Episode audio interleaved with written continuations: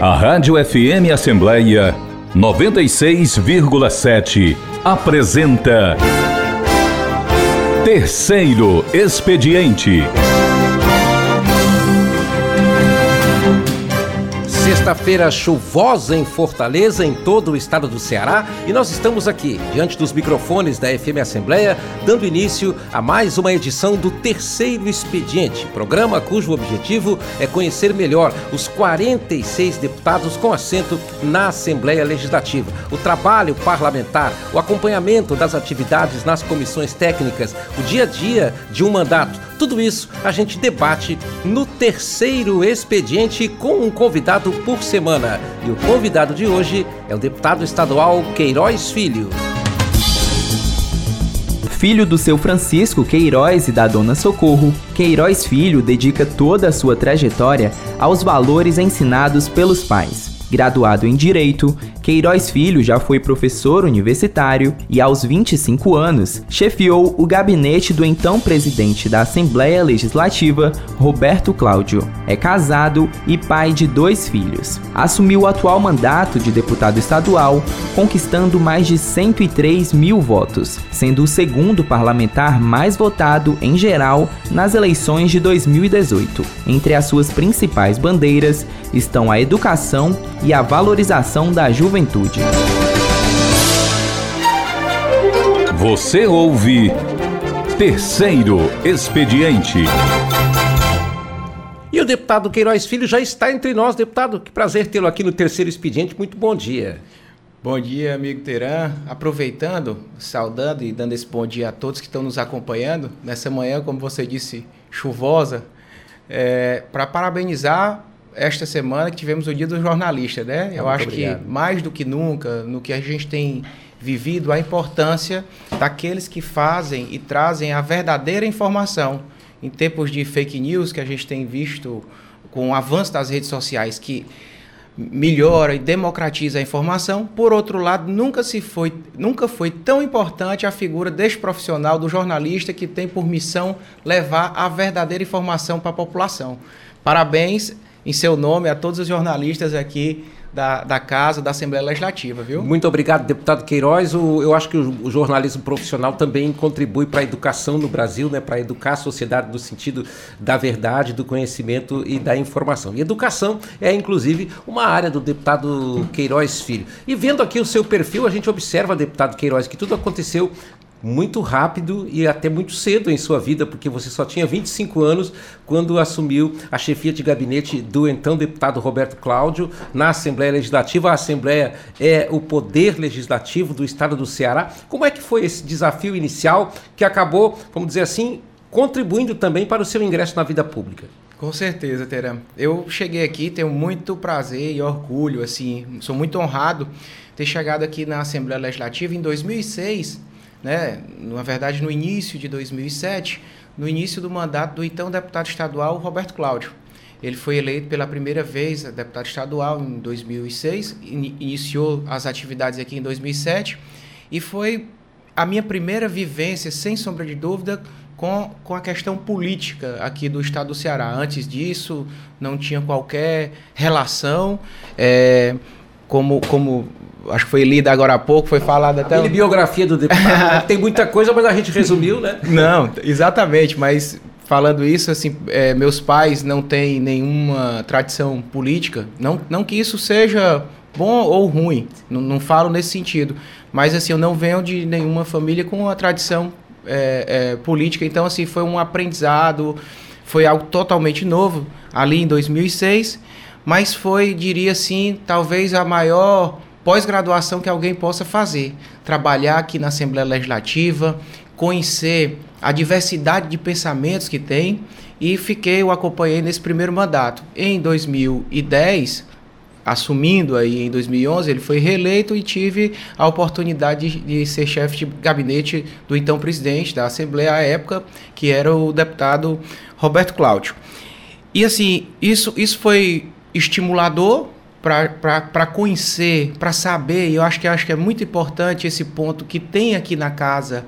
É, foi uma oportunidade de conhecer é, excelentes parlamentares, ótimos deputados, de tirar um pouco, talvez, a, aquela pessoa que não conhece muito do funcionamento de uma Assembleia Legislativa, saber é, que tem pessoas boas, bem intencionadas, muitas pessoas boas, muitas pessoas bem intencionadas.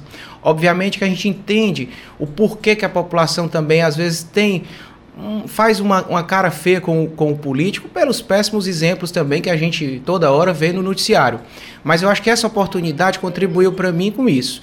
De primeiro, saber que tem gente boa, bem intencionada, com espírito público aqui. E também foi muito importante para eu conhecer o papel do parlamento estadual, o papel da Assembleia Legislativa, o papel que ela tem de, de um, um grande mobilizador. O deputado estadual, por nossa Constituição, ele tem como a função de legislar, é, fiscalizar e acompanhar o executivo, mas nessa parte da legislação, a gente, por conta da nossa Constituição estadual, ela tem uma, digamos, poderia chamar uma, uma fragilidade no, na competência legislativa de um parlamentar estadual, de um deputado estadual. Por, por outro lado, e aí eu volto lá, lá ao início da nossa conversa aqui, Sim a Assembleia Legislativa ela tem um papel muito importante, graças, e aqui não é para jogar louros pelo dia de vocês, jornalistas, mas justamente pela cobertura que a imprensa faz, que os jornalistas fazem aqui na Assembleia Legislativa. O que é que eu quero dizer com isso? Eu reputo que dentro disso, o papel que um, que um deputado ou uma deputada estadual tem aqui na Assembleia, quando ele utiliza a tribuna e pela cobertura que há da imprensa, dos jornalistas nesse dia a dia da Assembleia, isso tem uma ressonância muito grande para a sociedade e isso tem um papel de impacto muito importante quando há esta mobilização aqui. É, então, inclusive, pra, até para embasar o, o, pensamento do deputado Queiroz Filho, eu vou contar uma rápida historinha aqui dos tempos antigos. Né? Quando a Assembleia funcionava lá no centro da cidade, é, haviam grandes embates políticos entre dois deputados da Zona Norte, que era o Chico Figueiredo e o, o, o pai do deputado Tim Gomes, né? que era o João Frederico, João Ferreira Gomes. Né? Então eles eram muito bons de tribuna, mas eles é, disputavam em campos opostos. E o que, que acontecia? Naqueles tempos antigos, o, o João Frederico estava lá no interior, né? E alguém chegava e dizia: Olha, o Chico Figueiredo esculhambou o senhor lá na Assembleia e levava uma semana ou duas para ele conseguir dar a resposta na tribuna para o Chico Figueiredo, devido àquela dificuldade de, de trânsito, de transporte e tudo mais. Né? E hoje em dia, tudo que acontece no mandato é divulgado. Né? O, o, o, o parlamentar tem a sua assessoria e a Assembleia Legislativa dá um assessoramento jornalístico que acompanha tudo que se passa através de rádio, televisão, portal, internet e nós estamos sempre atentos e isso contribui, acredito acredito eu, para ampliar o conhecimento da sociedade, é o que faz o parlamentar. Né? Com certeza. Eu reputo, falo isso desde o primeiro dia que entrei aqui como deputado estadual, sobre esse papel que a gente tem aqui da ressonância que a Assembleia Legislativa é, tem para toda a sociedade. Às vezes, ações, assuntos que são tratados aqui é, no, no, plenário, que são discutidos ou através de audiências públicas, graças a, a esses meios de comunicação, tem ressonância na sociedade faz essa cobrança e que faz muitas vezes que essas ações possam acontecer. O que é que eu quero dizer com isso? Muito embora às vezes a gente tenha um pouco de dificuldade na competência legislativa por impedimentos de legislar em algo que traga é, despesa financeira para o Estado, às vezes uma fala, uma audiência pública, uma mobilização com a ressonância que tem graças ao jornalismo daqui da casa e também o, o externo, né, da imprensa cearense também, é o que faz que muitas coisas às vezes aconteçam aqui no nosso estado. Olha, o jornalismo agradece ao deputado Queiroz Filho pelas palavras e por esse reconhecimento do trabalho. O, o jornalismo também contribui justamente com esse objetivo, né, o esclarecimento. Agora, deputado, não sei se Vossa Excelência já reparou um fato que aconteceu na sua trajetória de vida, né? O deputado Queiroz foi professor universitário, então lá está no contato com gente, né, com muitas pessoas. Vem para a Assembleia Legislativa para trabalhar numa função executiva como chefe de gabinete, ali mais contato com gente e com parlamentares, que também são gente, obviamente, e que representam muita gente. E finalmente o deputado vai para o desafio de se candidatar, disputar mandato, vencer a eleição e novamente tem esse contato com pessoas, né? Você, você já reparou que isso parece assim uma coisa do destino do deputado Queiroz? Né? Com, com, certeza, mas eu acho que isso é, é, muito positivo. Eu acho que a experiência que eu tive também lá na Prefeitura de Fortaleza, também fui secretário lá. Gente também, muita, né? M muita gente, muito mais, é, muito mais. Porque era o nosso dia a dia, essa convivência, mas isso faz a gente aprender tanto. Eu acho que, pessoalmente, até por isso que eu digo que é, é, é a maior pós-graduação que alguém possa fazer. Sim. Porque isso é é um aprendizado que a gente tem de respeito a opiniões distintas, de saber ouvir as outras opiniões, de saber não ter aquele preconceito, quando eu digo preconceito na acepção da palavra, um conceito pré-estipulado de algum assunto, ou seja, você fica muito mais aberto a receber informações, a evoluir, a melhorar no, no, no, pensamento. Esse convívio com gente assim é de um grande aprendizado diário e faz que a gente saiba que, inclusive, dentro do que eu me coloquei à disposição para fazer como um trabalho aqui no legislativo foi justamente essa questão de ouvir as pessoas, de sempre ter esse esse elo e essa ponte aí de contato para que a gente fosse uma ressonância do que a população, de que a, do que aqueles que a gente representa esperam. Então, isso é, é, muito importante e é engrandecedor a cada dia, não só como político, mas também como, como pessoa, né? E eu digo isso porque hoje eu estou com, com 39 anos, mas... Eu, eu queria ter essa idade, ó. mas é porque eu, eu, eu digo que é, a gente está está desempenhando uma função como parlamentar, como deputado estadual, mas eu particularmente sempre, sempre penso, sempre tenho em mente que isso tem um, um, um prazo, né? É, que isso existe um, um tempo para a gente se, se, dedicar e que a gente está colaborando de alguma forma com uma missão pública. Para que, que não torne, e aqui para explicar com, com tranquilidade, para que não torne assim algo é, eterno. Eu, eu particularmente penso dessa forma, para que não, não seja algo assim com, com um dia de começo, com um dia de fim, Sim. até para que as ações do mandato sejam efetivas, definidas e assim, é, é, para a gente se cobrar, sabe? Eu penso assim, e por, por que, eu estava dizendo isso da, da, até da idade?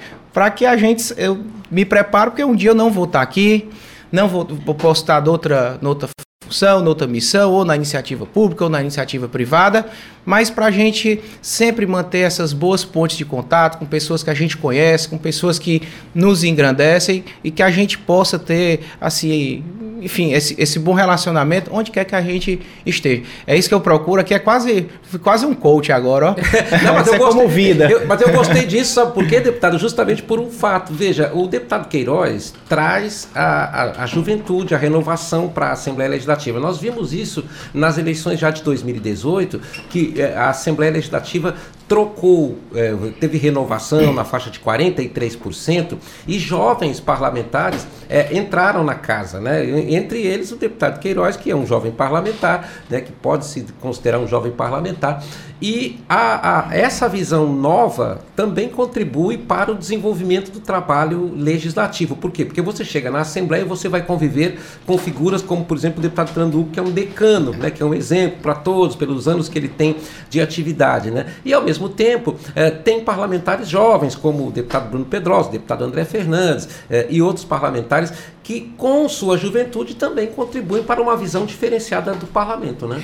Com certeza. E também eu tenho um profundo respeito a todas as experiências de vida. Você falou aí do deputado Fernando Hugo, alguém que tem um grandes, importantes serviços prestados para a população cearense, não só da querida Vecejana, onde ele reside atende, é um, um berço político ali do deputado é, Fernando Hugo, mas sempre com esse aprendizado e entendendo e compreendendo de quem, porventura, teve mais experiência, teve mais tempo do que a gente. Eu acho que para nós, eu não estou mais me colocando aí como juventude, mas eu digo para a gente que está assim no primeiro mandato, é muito importante que a gente tenha a humildade de ouvir, de inovar em coisas ou ideias novas do que a gente pensa, mas também a humildade e a responsabilidade de ouvir e estar tá atento para aqueles que passaram mais tempo, que já têm mais tempo na caminhada. Eu digo sempre que isso, de ouvir as pessoas mais, mais experientes, economiza tempo de errar. Deputado, essa experiência também contribui para o trabalho na base? Porque, veja, o deputado Queiroz tem municípios que ele representa na Assembleia, foi justamente através da votação eh, expressiva que se tornou um dos parlamentares mais votados do Estado. Esse contato lá na base, como é que o deputado sente hoje? muito importante, até para que a gente tenha a, compreensão das necessidades. E ter aqui eu estou me sentindo muita vontade aqui com vocês. É, é importante, primeiro, vou voltar aqui um pouquinho do estímulo que a gente tem que fazer, nós que estamos neste mandato, de estímulo para que novas lideranças, que novos é, é, é atores, que jovens se interessem por política. Como eu disse, os exemplos são péssimos do que passa na, na, na, TV e a gente vê cada vez menos aquelas pessoas sérias e comprometidas querendo participar. Tenho como missão, é, de alguma forma, motivar para que jovens, para que pessoas novas é, queiram e entrem na militância política. Não vai haver caminho, não digo no, não só aqui para o Ceará, mas para o Brasil todo, que não seja através da política, da boa política, como ela foi criada. Então, isso é uma questão importante. E estou dizendo isso também porque qualquer pessoa, ou você pode perguntar para quem tenha disputado qualquer eleição, ou, a grande maioria das pessoas que tenham disputado uma eleição, tendo sido vitoriosa ou não, do aprendizado que é um processo eleitoral, do conhecimento, e aí eu chego onde você pergunta sobre a questão das bases do interior. Às vezes, e principalmente é, é, você que, que nasce numa determinada região aqui do estado, você não tem a compreensão, ou mesmo que nasce, ou teve o privilégio de nascer num bairro privilegiado, numa família é, é, que, que lhe permitiu e que lhe deu condições melhores de vida, muitas pessoas não têm ideia e não conhecem, e a campanha faz isso, Sim. de você conhecer a realidade do nosso povo e da nossa gente, de entender quais são, às vezes, coisas que parecem simples para algumas pessoas, o que são importantes para outras que não tiveram oportunidades iguais às vezes uma comparação que você faz com muitas pessoas, às vezes não, não, não, não tem a dimensão do que significa uma areninha. Para muitos que tiveram oportunidade, às vezes parece mais um campinho de futebol legal para alguém praticar ali um esporte. Mas não tem a ideia de que pessoas que muitas vezes moram numa realidade completamente distinta do que muitos estão acostumado, acostumados, têm a ideia do que aquele espaço de lazer é para quem só tem aquela oportunidade de lazer, que muitas vezes mora numa casa muito pequenininha, com várias pessoas dividindo um cômodo. Estou dizendo isso porque aí eu acho que é justamente nessa sua pergunta. A campanha e esse contato, seja a, a, até com a parte mais da periferia das cidades, das grandes cidades, não só de Fortaleza, das de grandes cidades aqui do estado, e das pessoas e das cidades ali do interior, faz com que as pessoas abram suas cabeças, sua mente, para entender que tem muito que a gente avançar aí, muita coisa melhorou, muita coisa avançou nesse ciclo que o estado do Ceará vive e viveu. E dá para fazer boa política justamente dentro desse contexto colocado aí pelo senhor. E dá para fazer uma boa política dentro desse contexto, avançando e conhecendo a realidade e as necessidades de tanta, de tanta gente. Tem uma coisa também que eu acho interessante, deputado Queiroz, e isso eu falo pelo meu trabalho. Eu trabalhei no Unicef durante uma parte da minha vida, trabalhei também para o governo do estado numa outra etapa da vida e trabalhei muito com municípios na, no interior do estado. E o que, que eu sempre observei, né? No interior do estado existe uma organização social que talvez seja até mais forte do que nos bairros aqui da capital, embora aqui também a gente saiba que na capital existe também, mas no interior existe um, a, a cultura do associativismo é muito forte. Inclusive até para pressionar os seus representantes, né? Porque muitas vezes tem demandas que chegam, por exemplo, no mandato do deputado Queiroz, que vem justamente dessa organização da sociedade, né? Tem um papel e tem uma, uma, uma um meio associativo muito maior, né? assim, uma cultura de, de associação, e você vê como às vezes isso é replicado não só para pessoas que se associam em determinadas causas, em determinadas ações, mas como essa cultura, até se você for analisar um consórcio de saúde, na verdade é, ali é também uma associação de alguns municípios para prestar determinados serviços de saúde. Essa cultura é muito importante. E aí, Teran, pela sua. É, é, e aí, sem, sem, favor, você é alguém que eu conheço já há muitos anos aqui na Assembleia. Então, quando eu cheguei aqui em 2007, ele estava tava por aqui já. Mas muito jovem. Quase idoso, né? muito, muito jovem. E assim, até pela. A, a, a pergunta que você faz é essa, essa questão da associação. É uma das ideias que, infelizmente, assim, até por conta da pandemia, não foi possível a gente elaborar melhor. Não estou botando culpa na pandemia, do, do, do, trabalho legislativo, até porque a Assembleia teve um papel muito importante durante esse período da pandemia. Conseguiu trabalhar apesar disso, né? A, apesar disso e focado nisso que foi importante. Mas uma das é, ações e das nossas pretensões é justamente em que transformar aqui na a, a, casa como uma, um meio pelos belos serviços que a casa faz. A casa presta um serviço, enfim, de tem um, o programa Alcance de pré-vestibular aqui da, da Assembleia, né? Pré-vestibular é o novo, né? É. Pré é o Enem, né? É, hoje em dia é Enem, mas a gente é do. Não, eu sou do tempo do vestibular. Do, do, né? do, do pré-vestibular. mas, mas o que eu quero dizer é que assim, ela já presta uma infinidade de serviços muito importantes para a sociedade. Mas acho que a gente poderia também fazer e praticar essa questão do associativo, do, dessa questão das associações e das entidades do terceiro setor, para ser mais, mais claro capacitando, porque a gente vê muita gente bem intencionada que se une em prol de uma determinada ação.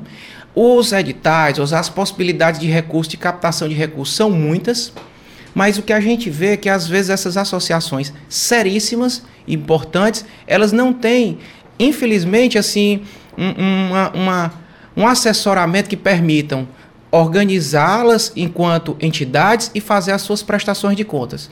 Digo isso porque a gente vê muitas associações sérias que infelizmente têm problemas de documentação, às vezes por uma, por uma tecnia e não pela responsabilidade ou pelo bom serviço que prestam. Acho que era algo que a gente no nosso mandato tinha vontade de desenvolver uma, uma um, um, grupo de pessoas, assim, um, um, um mini escritório que pudesse assessorar entidades, associações, organizações do terceiro setor em capacitar tanto para a formação dessa entidade, para captação de recursos, como para a prestação de contas para que elas conseguissem avançar mais nos seus serviços. E o tempo é muito veloz, deputado, porque olha, eu trabalhei no governo, no, no, no projeto Mudancista, o projeto do, do, do, hoje senador Tasso Gereissati, que foi governador em três mandatos. Dele para o governo, governo, governo do Lúcio Alcântara e o governo do ex-governador Cid, houve tanta mudança técnica, tanto avanço em relação a processos e tudo mais, e a gente viu isso avançar mais ainda nesse período do governador eh, Camilo Santana. A velocidade do tempo também hoje tem que, a, a, sociedade em geral tem que se adaptar à tecnologia, ao digital, à velocidade do tempo, né? Isso tem que ficar cada vez mais presente, isso cria esta agilidade, sem sombra de dúvida, traz ações muito importantes, mas também tem o lado, assim, dito isso pela questão digital, do lado às vezes negativo, como por exemplo o favorecimento para a propagação de fake news, de, de mentiras, né? Como no bom português dito. Mas Teira, mais uma vez você faz um, um, ponto importante, por mais que eu não tenha vivido é, como agente político né, nesta época, mas eu acho que você faz um, uma reflexão muito importante que acho que os cearenses devem, devem ter.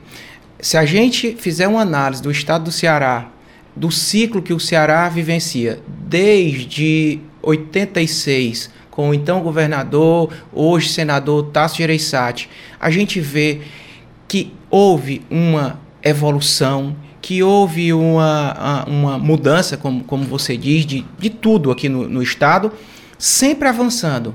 É, eu acho que isso talvez seja o maior mérito da classe política aqui do Estado sem nenhum que tenha sucedido o outro tenha ido atrás de desmanchar o que o antecessor fez. Não teve passo atrás. Não né? teve passo atrás, foi sempre avançando. E se hoje o estado do Ceará se encontra, e aqui para a população entender, a gente quando compara o estado do Ceará com outros estados da federação, estados muito mais ricos, com muito mais, com, com, um PIB muito maior. Você comparar o estado do Ceará com o estado de São Paulo, com, com, com o estado do, do, Rio, assim, em, em volume de, de, de, capital que esses estados têm, é, é, assim, é incomparável. Por outro lado, quando você vê essa organização e esse ciclo que o estado do Ceará viveu, o senador, para dizer alguns exemplos, o senador Tasso, o ex-governador Ciro Gomes, o, o senador Cid, o governador Camilo Santana, como como foi importante para o Estado chegar onde chegou, estar com esta marca sendo o Estado que mais investe, quando comparado proporcionalmente com os outros estados da federação, ou seja, primeiro lugar em investimento proporcional. Terceiro lugar em números absolutos, em números reais de investimento nos dias de hoje, nos tempos de hoje. Para um estado que tem 2% do PIB, isso é uma marca muito importante e que não acontece do dia para a noite. É uma organização fiscal financeira que vem sendo tratada e trabalhada há muito tempo. O que eu quero dizer é que a gente tem desafios para realizar, muitos desafios e muitas ações para avançar. Mas realmente o estado do Ceará ele tem uma perspectiva fora do nosso estado e é essa cultura que a gente tem que colocar de dar orgulho do estado cearense, do, do estado do Ceará, quando é olhado por, para fora do Estado, não só pela, pela classe política. A classe política e a política pública, ela tem que motivar ou ela tem que dar o caminho ou os mecanismos para que aqueles que possam gerar renda aqui no Estado, empresários, investidores, a população no geral. O que a gente vê hoje, tantas marcas, tantos grupos que são genuinamente cearenses, tendo assim. É, é, é, sucesso fora do nosso estado, não, não vou entrar na marca para não estar não, tá fazendo propaganda das, das marcas, né? Mas a gente vê em telecomunicações, né? questão de internet, de, de farmácias, de, de, de, saúde, quantas empresas genuinamente cearenses se destacam aí fora do nosso, do nosso estado? Estou dizendo que por mérito desses empresários, dessas empresas, claro, mas tem algo diferente que acontece aqui no Ceará para que isso seja possível.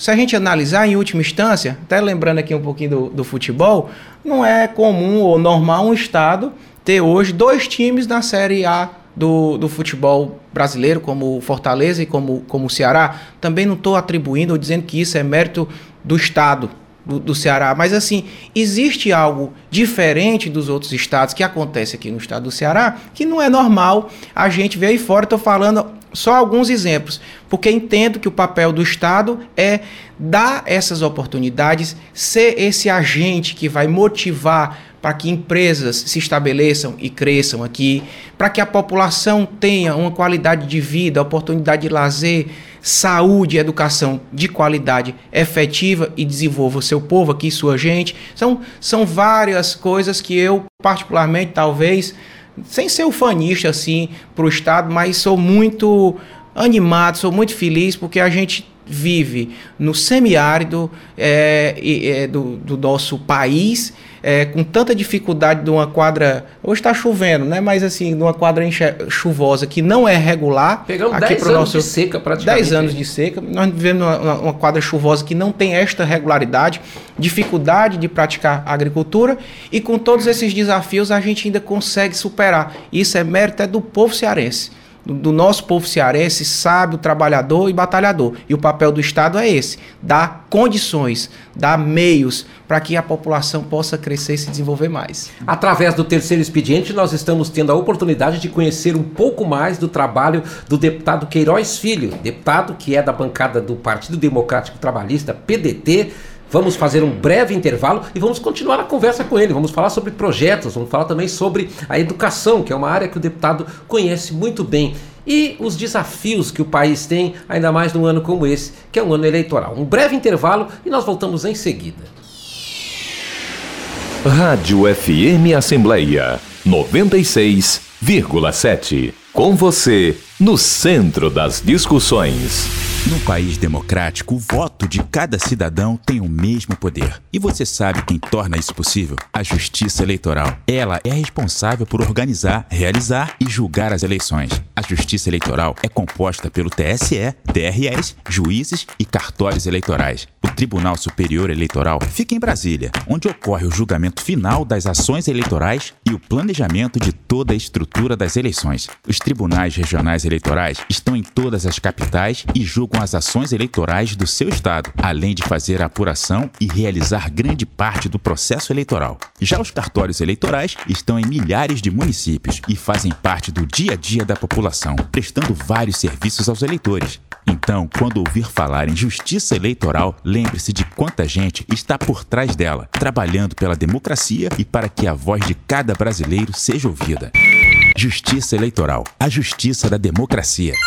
Apoio Rádio FM Assembleia 96,7. Você ouve Terceiro Expediente.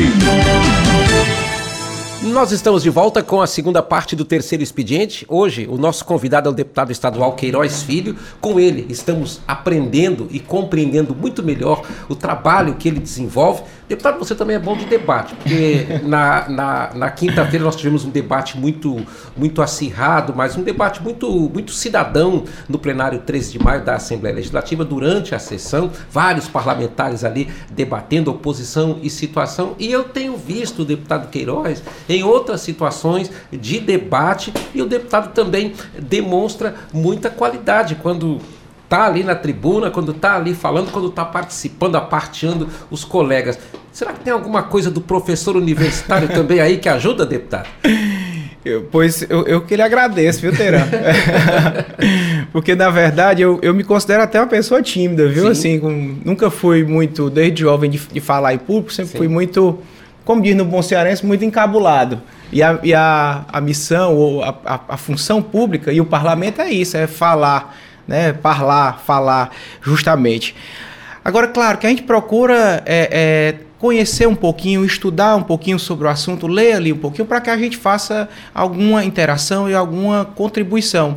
Acho que a, a, a capacidade, o nível dos parlamentares aqui da casa, isso seja de situação, seja de oposição, é, é muito alto. Então, acho que isso facilita que a gente possa fazer um bom debate nessa compreensão que cada um tem o seu ponto de vista, tem as suas ideias que ele defende. A gente tem que compreender que nós estamos num, num ambiente diverso e que essas ideias e que essas diferentes pontos de vista são importantes para a gente encontrar ou mostrar à sociedade um, um, um caminho, um ponto de vista ou para que ela possa tirar as suas análises daquele, daquele assunto.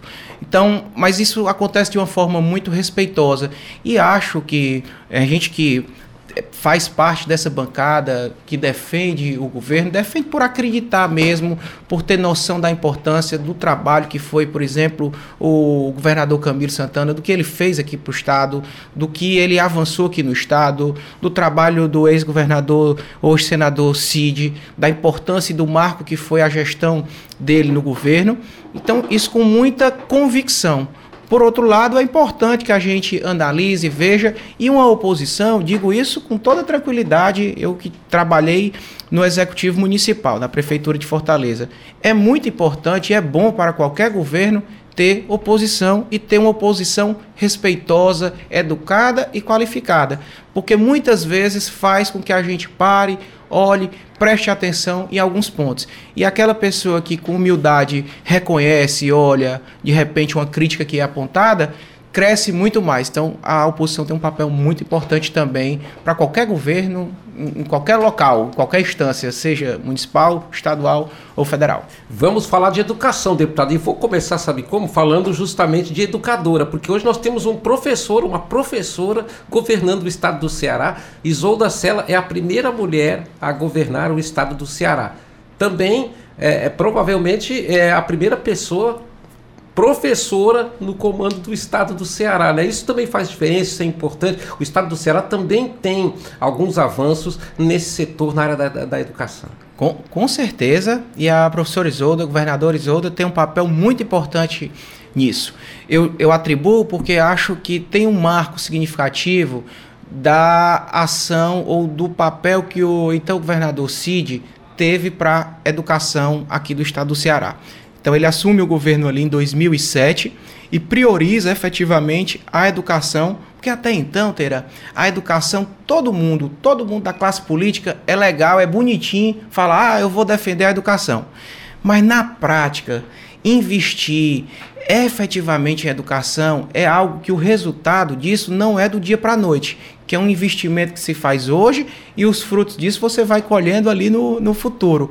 Então, você ter como, como, como objetivo, ter como marca de um governo investimento em educação, não é comum, não é normal e talvez isso faça com que nós hoje tenhamos a melhor educação do nosso país. E aí, naquela época, a, a governadora Isolda era secretária de Educação do estado do Ceará e onde começa, onde se inicia esse ciclo de, de, de uma qualificação da educação.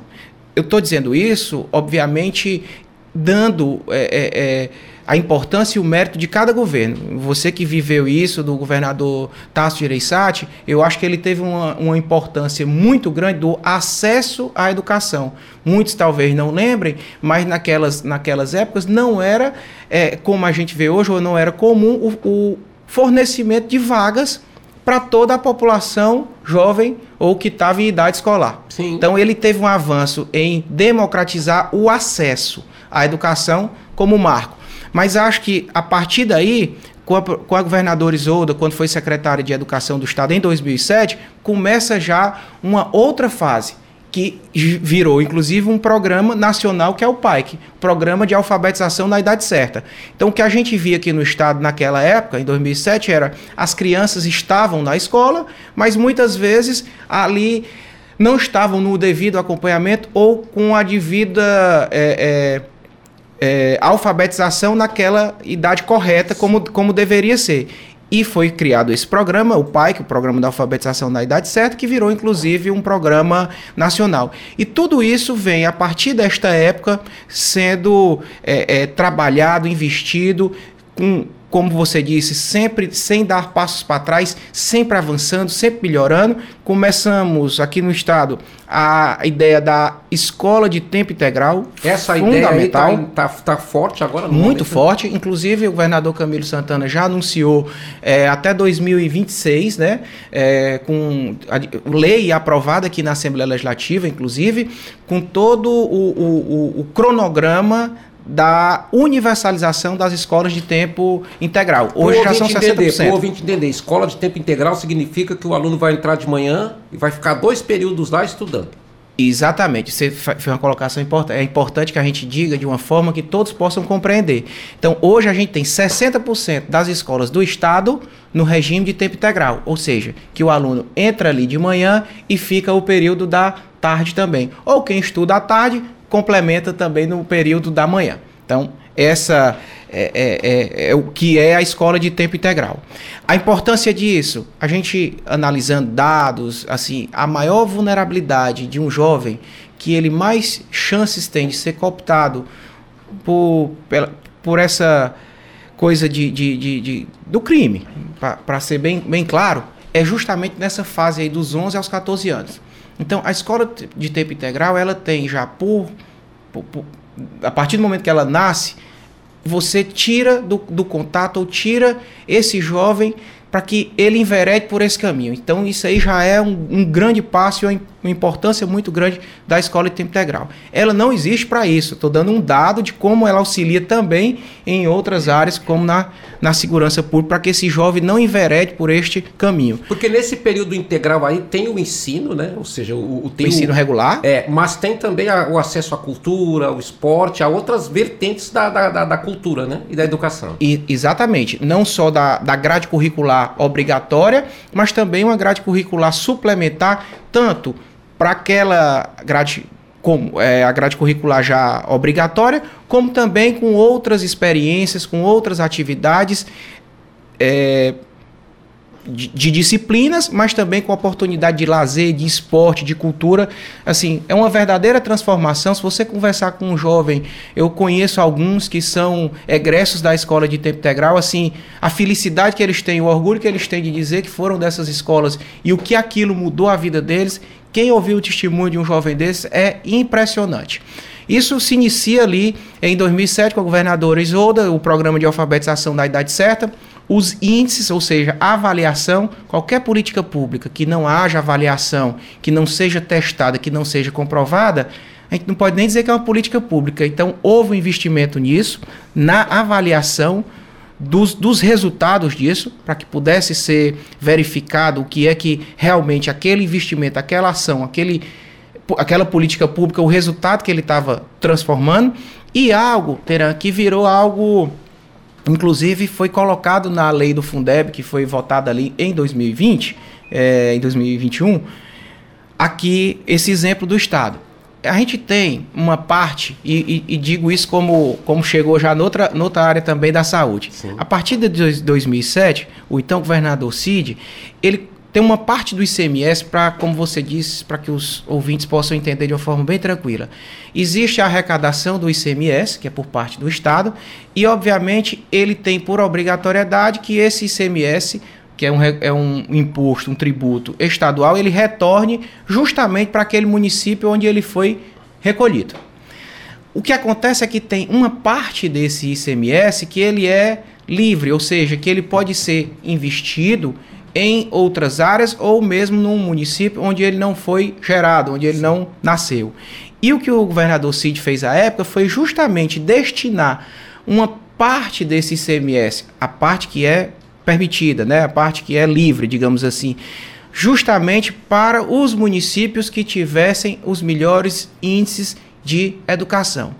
Isso fez com que os municípios de, a, os, que os municípios dessem as mãos ao Estado nessa nesse cumprimento dessas metas e desses índices, tendo em vista que aqueles municípios que melhor tivessem os resultados mais recursos do ICMS resolver, é, receberiam. Faz com que haja uma participação do município, que na ponta está prestando um serviço ali de educação, efetivo. Esse foi um caso de tanto sucesso, à época foi 10% deste, desta parte do ICMS destinada com base nos resultados. Hoje, o estado do Ceará já destina deste ICMS variável 18% do seu ICMS para índices, é, para aqueles municípios que têm os melhores índices em metas pré-estabelecidas da educação. O município que se destacar mais vai receber mais. Recebe mais e vai ampliando, mas isso criou uma cultura aqui no estado, assim, dá, dá atenção e você hoje praticamente não, não vejo assim, claro, são 184 municípios, mas a grande maioria dos gestores tem uma plataforma, tem um plano, tem um plano de governo muito definido em, em educação, porque a sociedade já cobra por isso.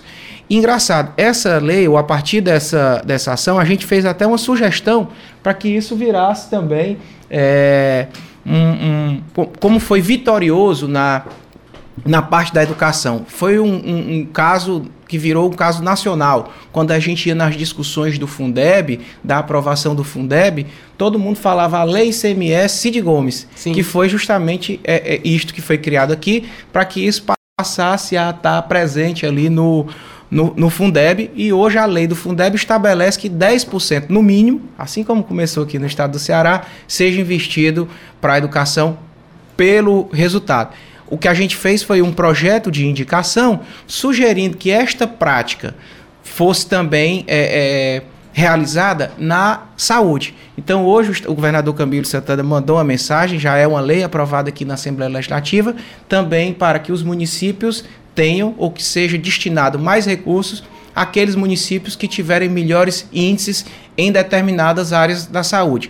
Tenho certeza que daqui a, a 10 anos, 5 anos, a gente vai ter é, a Vamos consciência. colhendo os frutos, né? E colhendo os frutos da importância que vai ser isso aqui para o Estado, porque é um caso vitorioso na educação e transformando isso, trazendo isso para saúde pública também, que é uma área tão importante aqui para o nosso povo. O terceiro expediente está escutando, está ouvindo, está entrevistando o deputado Queiroz Filho, da bancada do Partido Democrático Trabalhista PDT. Estamos conhecendo muito mais do conteúdo do mandato e do trabalho que o deputado executa. E a propósito, deputado Queiroz, o que, que é prioridade no seu mandato? Nós sabemos que o deputado Queiroz está com a presidência da Comissão de Educação. É um educador presidindo uma comissão muito importante da casa.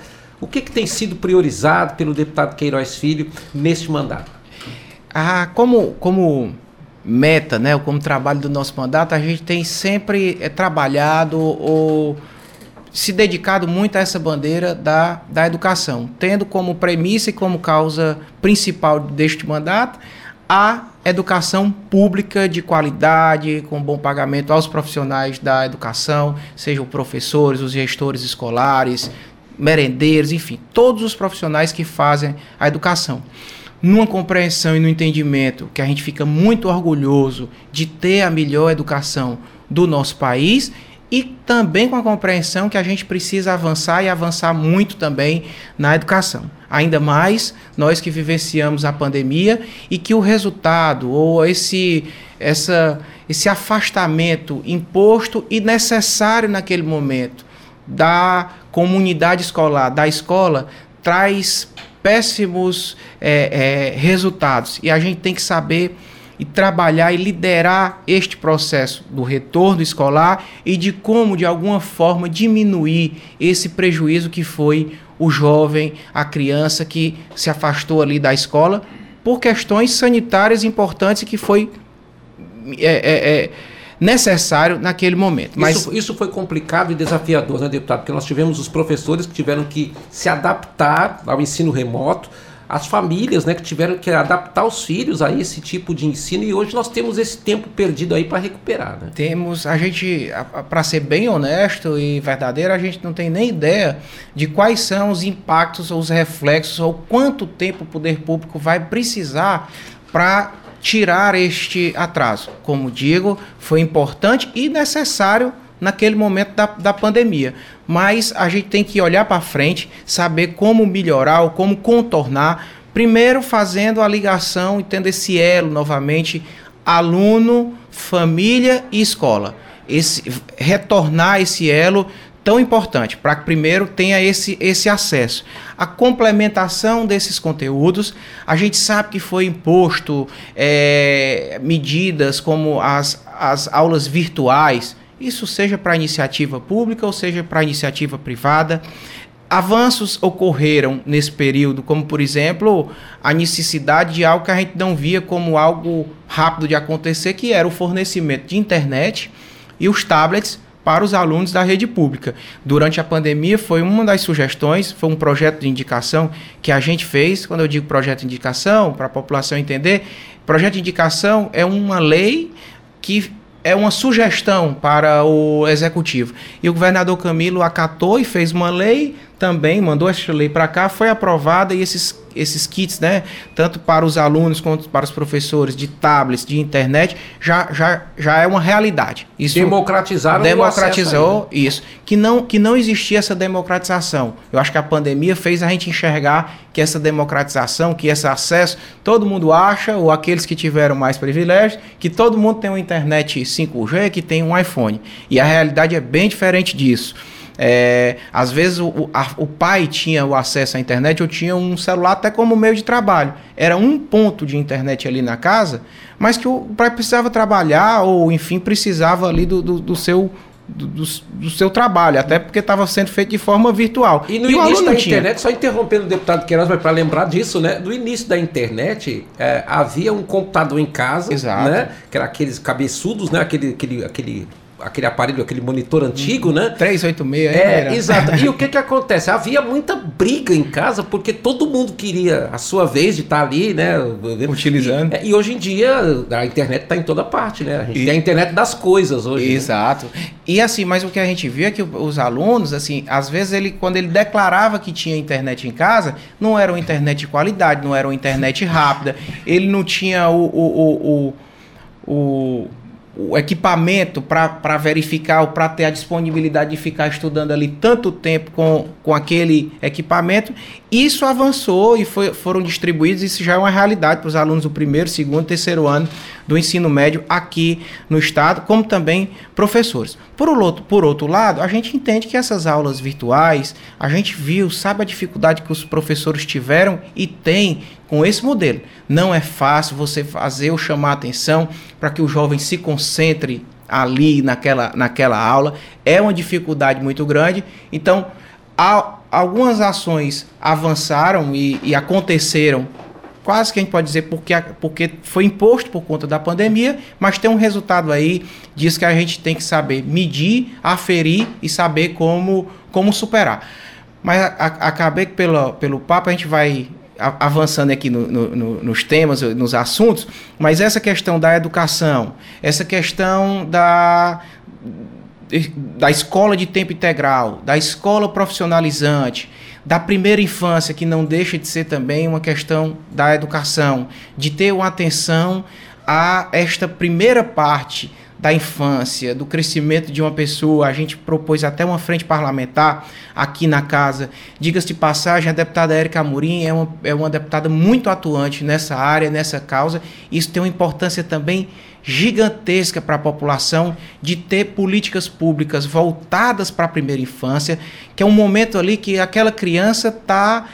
É, é, é, se a gente comparasse com um computador, a gente tem o hardware e tem o software. Sim. Ela está crescendo, está formando o hardware, não é só o pensamento. O cérebro daquela criança está sendo desenvolvido, está crescendo naquela fase do zero aos três anos, como também dos três aos seis anos e de como isso tem impacto na vida futura desse jovem, dessa criança. Também existe um programa que e virou política pública votada e aprovada como lei aqui na casa. Por que é importante estar como lei? Independente de qualquer governo que venha a gerir os destinos aqui do estado do Ceará, já é uma política pública real aqui no nosso estado, a prática e a atenção à primeira infância, que a gente tem que destacar também o papel que a, a, a ex-primeira-dama, a, a, professora Onélia, teve nesta bandeira, nesta, nesta causa, é, de todo o empenho que teve, inclusive com ações como o programa Mais Infância, no fornecimento de uma renda para famílias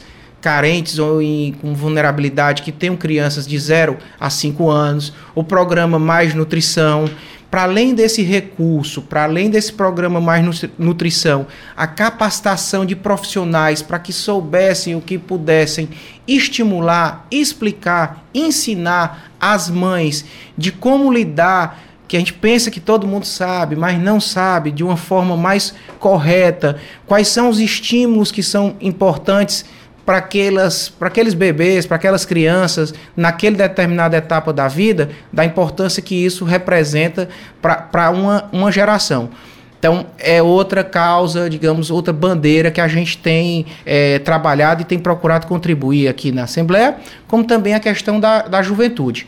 A gente tem preparado, inclusive, algumas legislações que a gente já estava discutindo, é, de, uma, de uma forma bem mais, mais ampla, dar atenção para essa bandeira da, da juventude que a gente pretende apresentar a, a, agora ainda, de a, ações bem maturadas. Eu digo assim, um projeto de, de, de atenção à juventude bem, bem completo. Obviamente, a gente tem algumas experiências exitosas, como o programa Alcance, que virou uma política na Prefeitura de Fortaleza, o Academia Enem, para trazer essa realidade para o Estado. Também o programa Estudar Fora, que foi uma, uma, um, um, exemplo de um programa que a gente viu lá na Prefeitura de Fortaleza, e também a gente fez uma lei para que pudesse ter a oportunidade para os para os alunos da rede pública estadual, ou seja, aqueles alunos que tiverem. Vou, vou explicar um pouquinho como foi na Prefeitura de Fortaleza, Sim. rapidinho. Na Prefeitura de Fortaleza, aqueles jovens da escola pública que tivessem fazendo o Academia Enem, ou seja, se preparando para o Enem, os que tivessem melhores notas, melhores eh, resultados, eles teriam a oportunidade de fazer o intercâmbio para fora do país. Teve jovem que foi para a Espanha e para a Inglaterra com todas as despesas custeadas, obviamente também com todo um, um, um, corpo pedagógico acompanhando esse jovem, mas assim como o filho de um rico poderia ir fazer o intercâmbio fez um intercâmbio fora do país. Esse exemplo fez a gente propor essa lei, é um projeto de indicação também, que o governador Camilo transformou em lei e já existe essa iniciativa aqui no estado do Ceará de um programa de intercâmbio. Às vezes as pessoas avaliam, mas é muito pouco jovem, são poucos jovens que têm essa oportunidade. São, mas já é o início de um processo.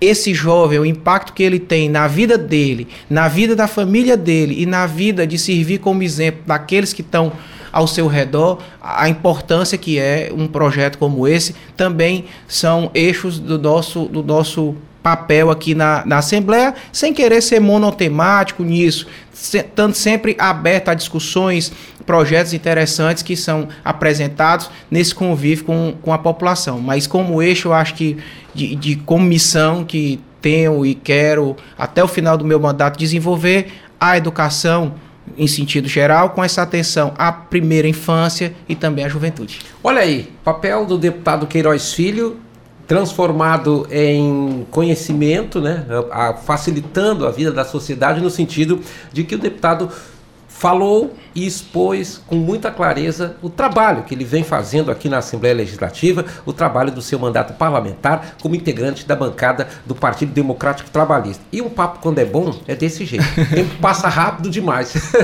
Deputado Queiroz Filho, o espaço do, do terceiro expediente fica para suas considerações finais, mas a gente quer agradecer a sua participação, uma participação que nos honrou muito. Obrigado aqui pela presença do terceiro expediente. Com certeza, o tempo foi passando, foi passando rápido, Irã, mas assim, pela qualidade, né?